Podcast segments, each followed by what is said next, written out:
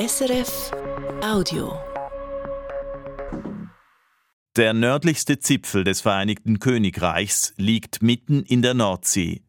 Die Shetlandinseln beherbergen den größten Ölhafen Europas. Seit ein paar Jahren stehen dort aber auch Hunderte von Windrädern. Öl und Wind prägen diese Inselgruppe. Es zeigen sich Zielkonflikte zwischen alter und neuer Energieversorgung.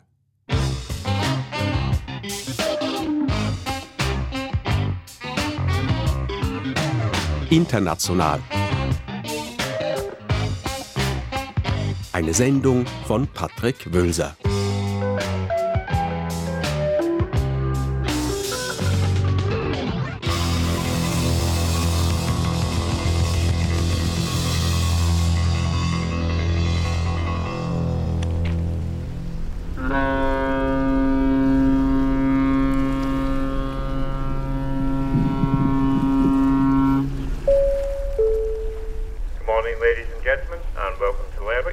Willkommen in Lerwick. Nach einer unruhigen Nacht auf hoher See legt die Hjaltland morgens um sieben in der Hafenstadt von Shetland an.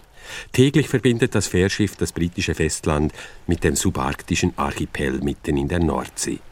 Einst gehörte dieser den Wikingen, einige hundert Jahre später wurden die Inseln als Mitgift einer dänischen Prinzessin dem schottischen Königshaus vermacht. Auf der Hafenmole weht die schottische Flagge.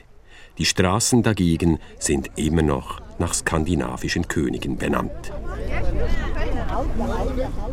Und wenn morgens die großen Kreuzfahrtschiffe für eine Kurzvisite anliegen, stehen die Mitglieder der lokalen Feuerwehr als Wikinger verkleidet mit Streitäxten am Pier und lassen sich geduldig mit Touristinnen und Touristen fotografieren.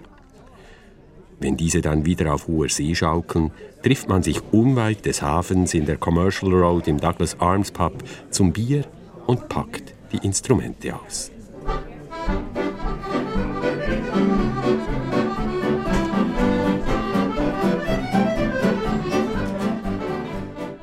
Nicht nur das musikalische Erbe ist auf Shetland beeindruckend, auch die Infrastruktur der Inselgemeinschaft. Die kleine Hafenstadt Lerwick verfügt über ein modernes Duplex-Kino und ein Kulturzentrum. Auf den Straßen gibt es keine Schlaglöcher. Das Flickwerk, das im übrigen Königreich oft ortsüblich ist, fehlt. Und das riesige Freizeit- und Sportzentrum muss den Vergleich mit ähnlichen Anlagen in London nicht scheuen. Uh, I'm Liam Summers. I'm a duty officer here at the Clickerman Pool. Um, we've got the main 25 metre pool, um, which is a six lane pool. Mein Name ist Liam Sommersom. Ich bin diensthabender Bademeister im Klickern Wasserpark. Wir verfügen über einen 25-Meter-Pool mit sechs Schwimmbahnen. Wir können sie hydraulisch unterteilen. So können wir den Pool auch zum Tauchen oder Schwimmunterricht nutzen.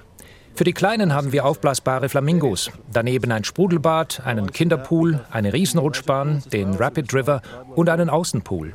Uh, two flume rides, the Rapid River, and we, believe it or not, we've got an outdoor lagoon as well. Es ist nicht der einzige Wasserpark auf Shetland. Für 22.000 Leute gibt es ganze acht Hallenbäder. Wer eine Erklärung für diese aquatische Üppigkeit sucht, wird im modernen Ortsmuseum zwischen Walrosszähnen und Shetland-Pullovern fündig. Liquid gold. Call it what you like. Britain now has oil, billions and billions of barrels of it. Flüssiges Gold. Ein vergilbter Werbefilm der British Petroleum Company erzählt in einer Endlosschlaufe, wie in den 1970er Jahren westlich der Shetlandinseln Öl gefunden wurde. Mit dem flüssigen Gold sei damals ein großer Wohlstand nach Shetland gekommen, erzählt die Museumsleiterin Marek Lial. Yeah, the, the money that came from the oil industry, particularly in the first 20 years of it. Die Verträge mit der Ölindustrie waren für Shetland äußerst lukrativ. Dank dem Geld verfügen wir über ein exzellentes Straßennetz. Wir haben Hallenbäder, Freizeitzentren, Pflegeheime, moderne Schulhäuser und dieses Kulturzentrum. Uns ist absolut bewusst, dass wir als kleine Inselgemeinschaft über eine außerordentliche Infrastruktur verfügen. Das flüssige Gold schaffte in den besten Zeiten über 10.000 Arbeitsplätze. Nach dem Niedergang der Heringfischerei in den 1960er Jahren waren diese hochwillkommen. Doch 50 Jahre später steht Shetland wieder an einem Wendepunkt. In den 90er Jahren wurden in der Nordsee bis zu 130 Millionen Tonnen Öl pro Jahr gefördert. Heute sind es noch 35. Seit die Öleinnahmen nicht mehr so üppig fließen, fragt sich Moraik, wie lange man sich das Museum noch leisten kann. Gar nicht zu reden von acht Hallenbäden. Gerne hätte man sich über diese Herausforderung mit der Bürgermeisterin von Shetland unterhalten. Das Stadthaus lässt jedoch ausrichten, dass diese zurzeit nicht disponibel sei. Wir brechen deshalb erst einmal dorthin auf, wo das flüssige Gold fließt. Salamwo ist eine Bucht im Norden der Hauptinsel. Ein Industriekomplex aus Tankanlagen und einem Labyrinth aus Rohren. Salamwo ist das größte Ölterminal Europas. Früher gehörte die Anlage BP heute dem multinationalen Erdölunternehmen Enquest. Die Bucht mit dem tiefblauen Meer sieht idyllisch aus, ist aber kein harmloser Ort. Bevor Besucher die Sicherheitsschleuse passieren dürfen, werden sie mit Helm und Brandschutzjacke ausgerüstet und akustisch darauf vorbereitet, wie es tönt, wenn hier etwas aus dem Ruder läuft. There are three different types of alarm that are used in emergencies. The local plant alarm sounds like this.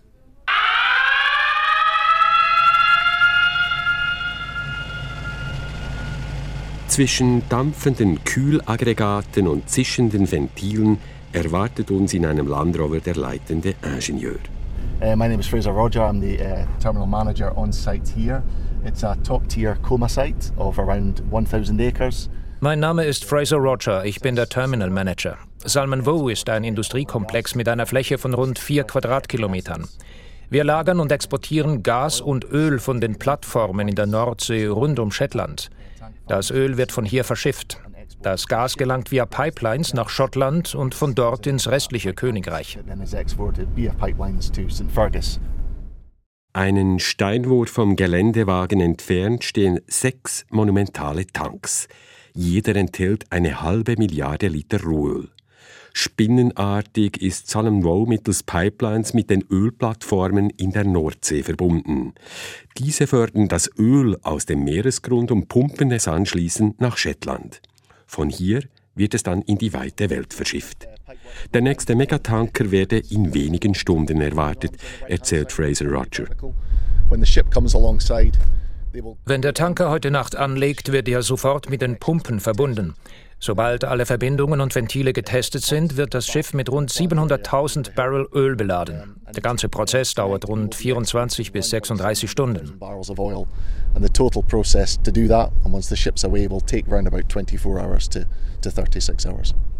Gerne hätte man sich noch länger mit Fraser unterhalten, der sein ganzes Berufsleben auf Ölplattformen verbracht hat.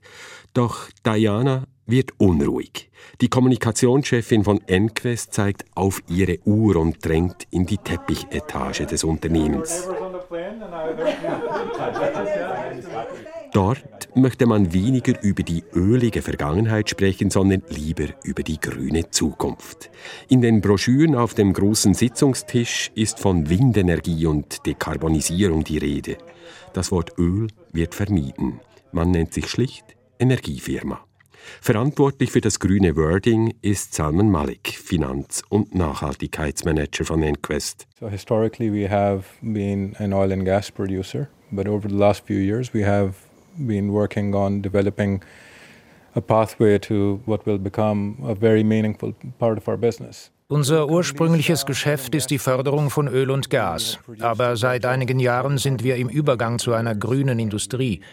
Während Jahrzehnten haben wir hier in der Nordsee Öl und Gas aus dem Meeresgrund gepumpt.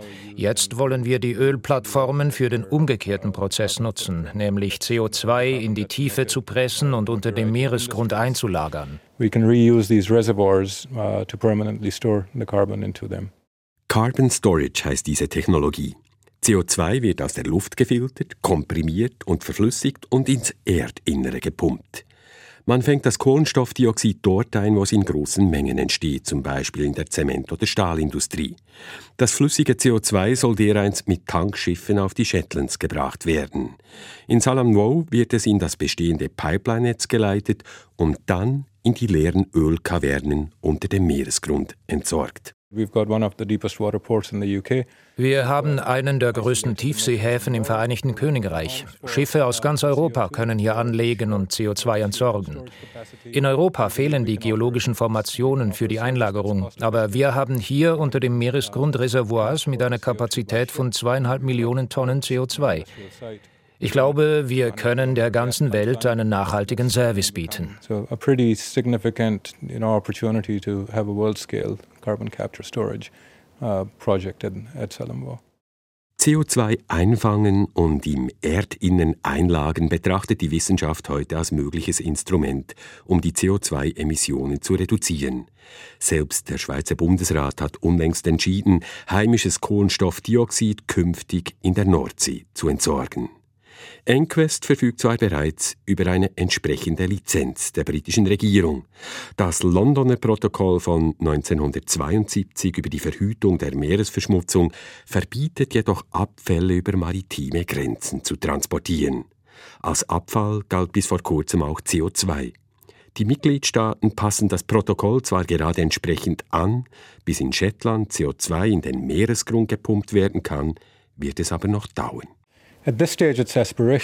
Im Moment ist es tatsächlich noch eine Vision. Zurzeit generieren wir noch 100 Prozent unserer Einnahmen mit der Förderung von Öl und Gas. Aber wenn wir in die Zukunft schauen, möchten wir nicht mehr Teil des Problems, sondern Teil der Lösung sein. Carbon Storage könnte unser herkömmliches Geschäftsmodell immer mehr ablösen, aber das benötigt Zeit. But that transition will take time. Salman Malik hofft, dass 2030 von Shetland aus erstmals CO2 in den Meeresgrund gepumpt werden könnte. Bis heute ist Enquest also eine klassische Erdölfirma und der Nachhaltigkeitsauftritt eher eine Form von Greenwashing, könnte man kritisch einwenden. Diana, die Kommunikationschefin, verdreht leicht die Augen. Doch an Salman Malik perlen solche Zweifel ab wie an der Ölhaut eines Shetlandfischers. Ich weiß leider nicht einmal, was Greenwashing bedeutet. Ich kann nur versichern, dass uns der Klimawandel sehr wichtig ist und wir alles unternehmen, um Hilfe zu bieten, dessen Folgen in den Griff zu bekommen.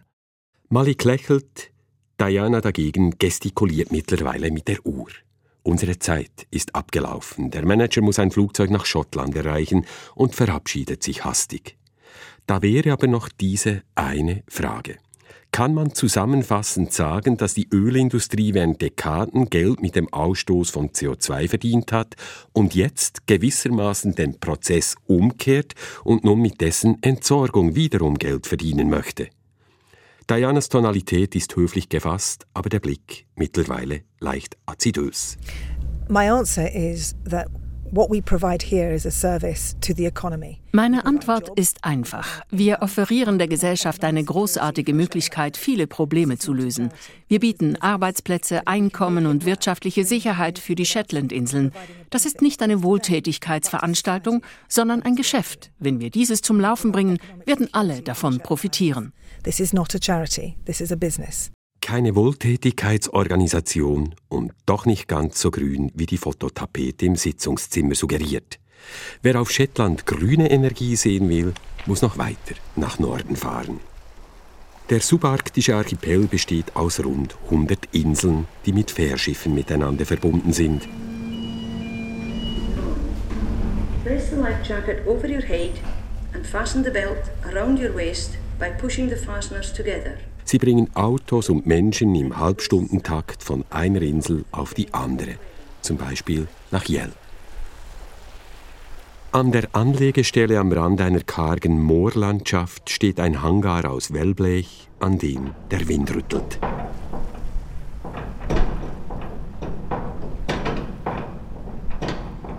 Diese Kraft soll auf Shetland bald im großen Stil genutzt werden.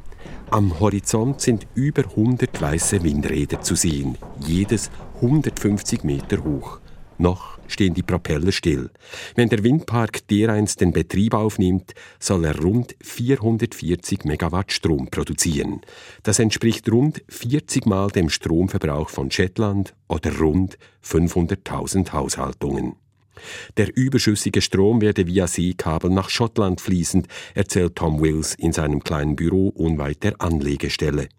Der 36-jährige Shetlander ist Ingenieur und hat am Aufbau des Windparks mitgearbeitet. Yeah, so it's an incredibly windy place, as you've probably noticed. Wir sind hier ein ziemlich windiger Ort, wie Sie feststellen können. Shetland verfügt wohl über das größte Potenzial für Windenergie in Europa. Die Effizienz unserer Windturbinen liegt ungefähr bei 60 Prozent. Im restlichen Europa liegt diese bei rund 30 Prozent. Das heißt, ein Windrad produziert auf Shetland etwa doppelt so viel Energie wie eines im Süden Englands. Die Windenergie sei die Zukunft Shetlands. Jene, die das am schnellsten verstehen, würden am meisten davon profitieren. Der Plan der britischen Regierung in der Nordsee allenfalls noch weiter nach Öl zu bohren, sei deshalb ein großer Fehler. I think we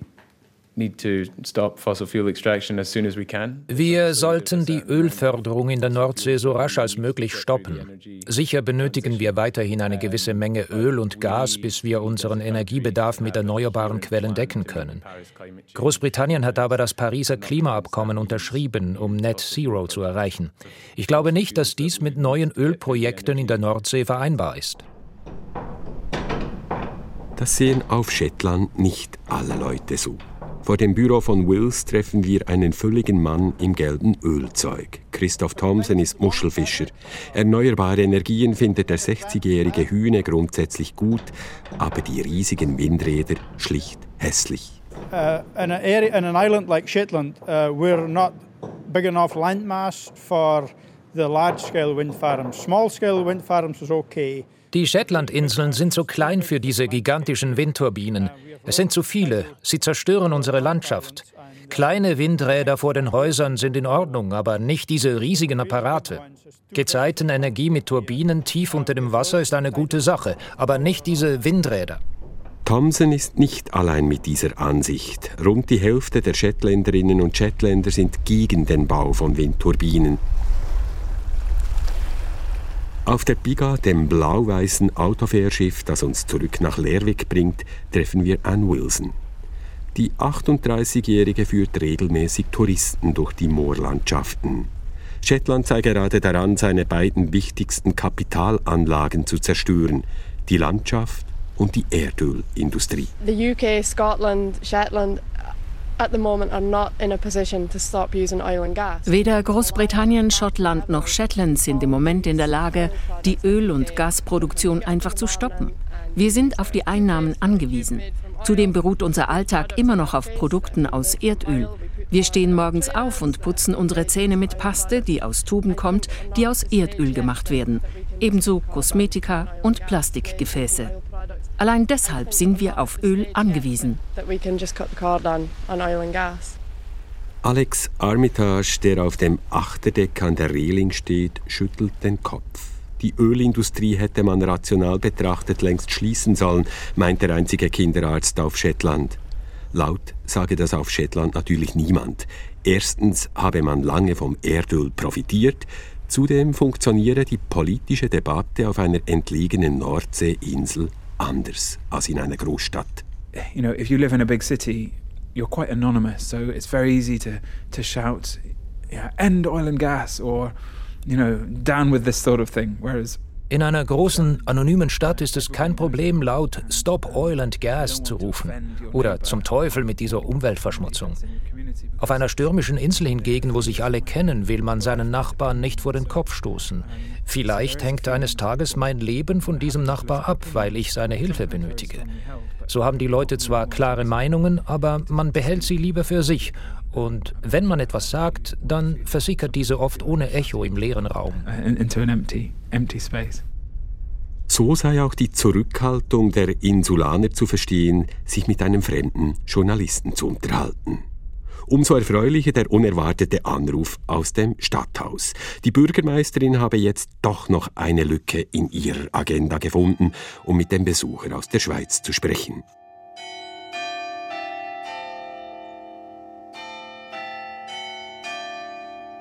Das Stadthaus mit dem Glockenspiel steht auf dem höchsten Punkt von Lerwick. Links und rechts der schweren Eichentür zwei türkisblaue Fische aus Blech. Eine Reverenz an die Heringindustrie, welche in dieser Stadt im vergangenen Jahrhundert für Reichtum sorgte. Das Gebäude aus massiven Granitquadern ist das politische und soziale Zentrum von Shetland. Im Parterre trifft sich einmal pro Woche das kommunale Parlament. Im großen Saal im Dachstock wird geheiratet. Gewissermaßen zwischen Romantik und Politik eingeklemmt im ersten Stock das Büro von Emma MacDonald, wo sich die Leaderin of the Shetland Council Gedanken über die Zukunft des kleinen Inselreichs macht. I mean, we've been the home of oil and gas for a really long time, and that's had a really significant impact on us as an island. Shetland war während Jahrzehnten der größte Öllieferant Großbritanniens und wir haben davon profitiert. Ohne die Einnahmen aus der Ölindustrie hätten wir uns einen großen Teil unserer Infrastrukturen nie leisten können. Und noch heute arbeiten tausend Leute in der Ölindustrie. Mit dem Ausstieg aus der fossilen Energie werden aber Arbeitsplätze verschwinden. Und mit fehlenden Einnahmen wird es schwierig, den Unterhalt unserer Infrastrukturen weiter zu finanzieren. Viele hätten Angst, Shetland könnte einst in der gleichen Tristesse enden wie die stillgelegten Kohlenminenstädte im Norden Englands, erzählt Emma MacDonald. Natürlich sei da noch das riesige Potenzial an erneuerbaren Energien, aber ehrlich gesagt sei es nicht ganz einfach, die großen Windräder den Menschen auf Shetland beliebt zu machen. The challenge that we have, we have one of the highest electricity bills.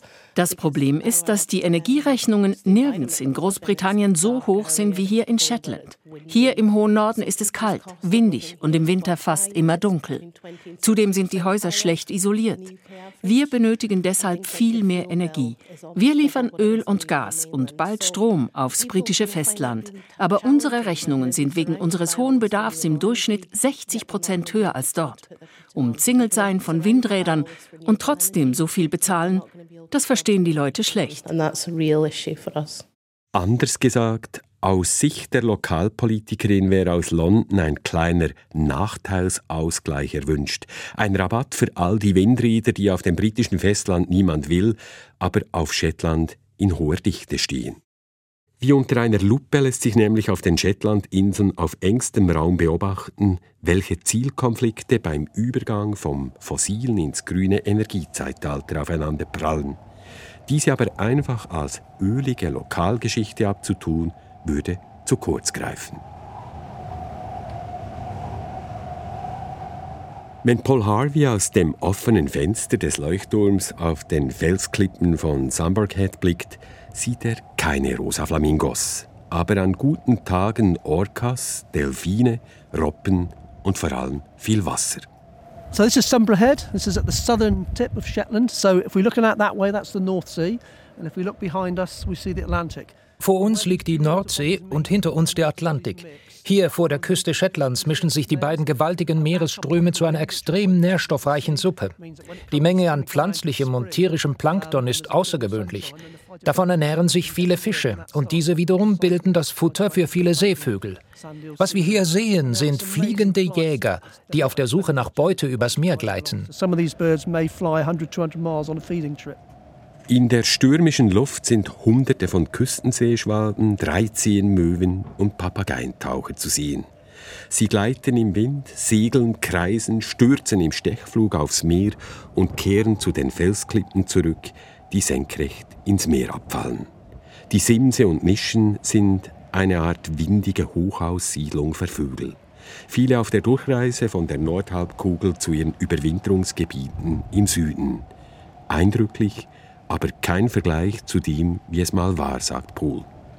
Während über 30 Jahren war er der oberste Vogelschützer Shetlands. In dieser Zeit sei die Population dramatisch geschrumpft, sagt der 62-jährige Ornithologe. Well, the biggest change for me has been the reduction in. Am eindrücklichsten ist der Rückgang der Dreizehenmöwe. In den 1980er Jahren hatten wir 15.000 Brutpaare. Heute sind es weniger als 3.000. Als Tourist merkt man das nicht. Man kann sogar fragen, ob dieser unscheinbare 300 Gramm schwere Vogel für das Weltgeschehen eine Bedeutung hat. Ich vergleiche sie mit den Kanarienvögeln, die man früher in den Kohleminen hielt. Wenn sie vom Stängel fielen, wussten die Mineure, dass ihnen die Luft ausgeht, dass Gefahr im Verzug ist. Wenn Seevögel sterben, ist es ein Hinweis darauf, dass im maritimen Ökosystem etwas nicht mehr stimmt. Es ist nicht das erste Mal, dass auf Shetland die Seevögel sterben. Ziemlich genau vor 40 Jahren hörten die Shetländerinnen und Shetländer in den Morgennachrichten, dass im Süden der Insel ein Öltanker auf Grund gelaufen war. All day, thousands of tons of oil have poured from the wrecked tanker in what looks set to be Britain's worst environmental disaster in decades. 85.000 Tonnen Rohöl sind damals aus dem leckgeschlagenen Tanker Braer vor der Küste Shetlands ins Meer ausgelaufen. Die Bilder der ölverschmierten Seevögel gingen um die Welt. Während Tagen habe man damals Tiere gereinigt, trotzdem seien Hunderte verendet, erzählt Poole. Die Kolonie habe das Desaster aber überlebt. Die lokale Ölindustrie habe aus der Katastrophe viel gelernt. Heute stehen die Seevögel vor einer ganz anderen Herausforderung. Wir beobachten in den vergangenen Jahrzehnten einen markanten Rückgang der Seevögel und gleichzeitig eine Erwärmung der Nordsee. Die Wassertemperatur ist nur um ein Grad gestiegen, aber das hat große Auswirkungen. Das Plankton blüht plötzlich früher im Jahr. Die winzigen Sandaale, die sich von Plankton ernähren, schlüpfen aber immer noch zur gleichen Zeit wie früher. Das heißt, in der Nahrungskette klafft nun eine Lücke. Die Zahl der Sandaale schrumpft. Diese fetthaltigen Fische sind jedoch die Hauptnahrungsquelle vieler Seevögel. Weniger Sandaale bedeutet am Ende auch weniger Jungvögel, weil die Eltern zu wenig Futter finden, um ihren Nachwuchs aufzuziehen. Die Erwärmung des Meeres um ein Grad, bedingt durch den Klimawandel, ist für das maritime Ökosystem die viel größere Bedrohung als das damalige Tankerunglück. The big fear here in the 1970s when oil first came to Shetland in den 70er Jahren, als die Ölförderung auf Shetland begann, war die Angst groß, dass Lecks und Schiffshavarien die Vogelwelt Shetlands zerstören könnten. Heute müssen wir sagen, dass die Ölindustrie aus ihren Fehlern gelernt hat und sauber arbeitet. Unsere Vögel sterben nicht mehr durch Schiffshavarien, sondern durch die Klimaerwärmung und die Tonnen von Plastik, die jedes Jahr ins Meer gelangen. Die Vögel fressen den Kunststoff und verenden. Vereinfacht gesagt, Öl tötet nicht mehr, indem es ins Meer fließt und das Gefieder von Seevögeln verklebt. Es wird von Shetland in die Welt transportiert, in weiten Fernen verbrannt oder zu Kunststoff verarbeitet und tötet mittlerweile subtiler. Es kehrt als Mikroplastik an die Küste des subarktischen Archipels zurück und die globale Klimaerwärmung bringt die maritime Nahrungskette zum Kippen. Und daran wird sich so bald nichts ändern. Kürzlich gab die britische Regierung grünes Licht, in den Rosebank Fields nach flüssigem Gold zu bohren. Die letzten großen Öl- und Gasvorkommen westlich der Shetlands.